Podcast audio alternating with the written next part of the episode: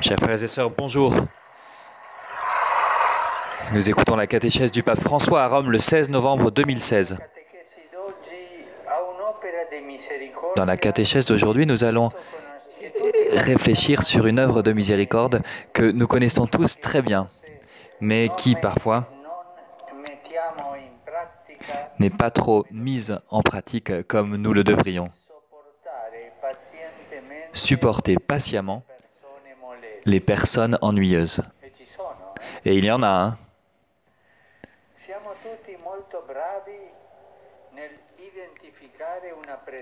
Nous sommes tous très bons pour euh, identifier une présence qui peut nous ennuyer, nous incommoder. Cela arrive quand nous rencontrons quelqu'un sur la route, quand nous recevons un appel téléphonique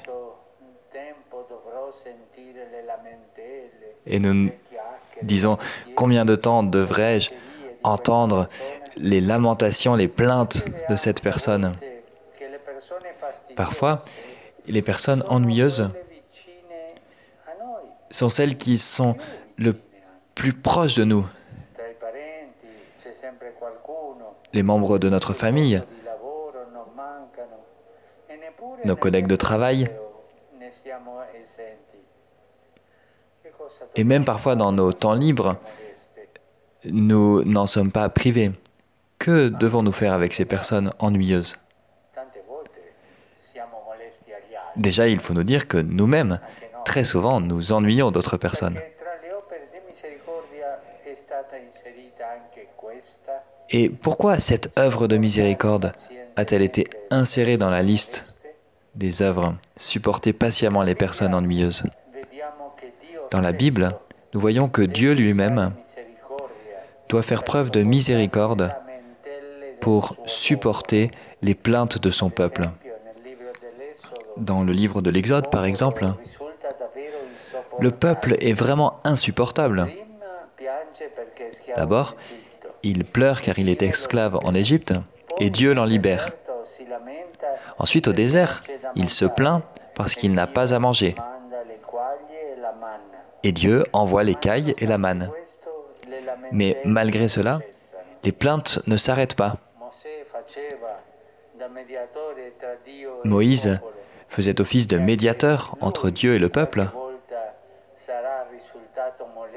et pour lui aussi, lui aussi, pardon, a dû être incommodant pour le Seigneur. Mais Dieu a toujours fait preuve de patience et il a appris à Moïse et au peuple cette dimension essentielle de la foi. Spontanément, on aurait une première question. Mais est-ce que dans notre examen de conscience, nous nous demandons si parfois nous pouvons être ennuyeux pour les autres? Il est facile de montrer les autres du doigt, de mettre en évidence leurs défauts et leurs manques, mais nous devons apprendre à nous mettre dans la peau des autres. Regardons surtout Jésus. De quelle patience a-t-il eu besoin pendant ces trois années de vie publique? Un jour, il était sur le chemin avec les disciples et il a été appelé par la mère de Jacques et Jean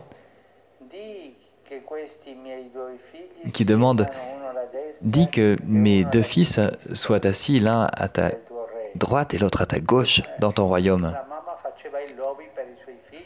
C'est la maman qui faisait du lobbying pour ses enfants. C'était une bonne maman. Et dans cette situation même, Jésus donne un enseignement fondamental. Son règne n'est pas un règne de pouvoir, ça n'est pas un règne de gloire comme les règnes de la terre, mais c'est un règne de service et de don de soi pour les autres. Jésus nous apprend à aller à l'essentiel et à regarder plus loin, à assumer avec responsabilité la mission qu'on a reçue. Et nous pourrions voir ici un appel à deux autres œuvres de miséricorde spirituelle, celle d'avertir les pécheurs et celle d'enseigner les ignorants.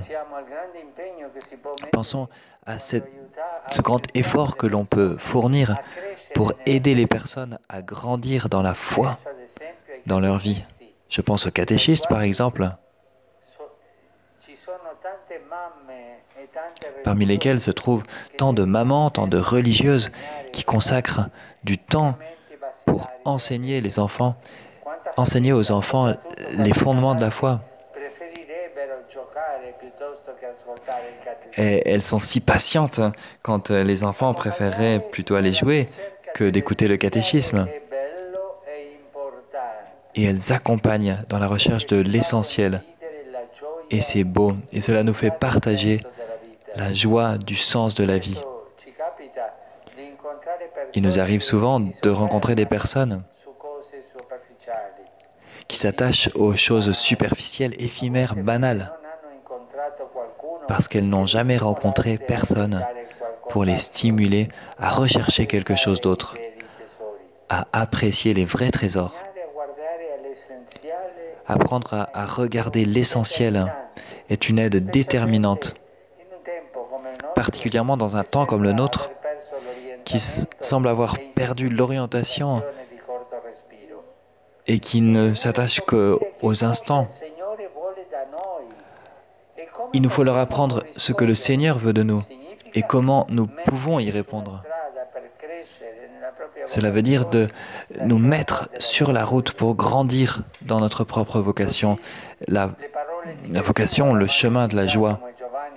Ainsi, les paroles de Jésus à la mère de Jacques et Jean et ensuite à tout le groupe des disciples, indique la voie pour éviter de tomber dans la jalousie, l'ambition, l'adulation. Ce sont des tentations toujours présentes même parmi nous, chrétiens. L'exigence de concilier, de conseiller, pardon, d'avertir, d'enseigner ne doit pas nous faire sentir supérieurs aux autres, mais elle nous oblige à entrer en nous-mêmes pour vérifier si nous sommes cohérents avec ce que nous demandons aux autres. N'oublions pas les paroles de Jésus.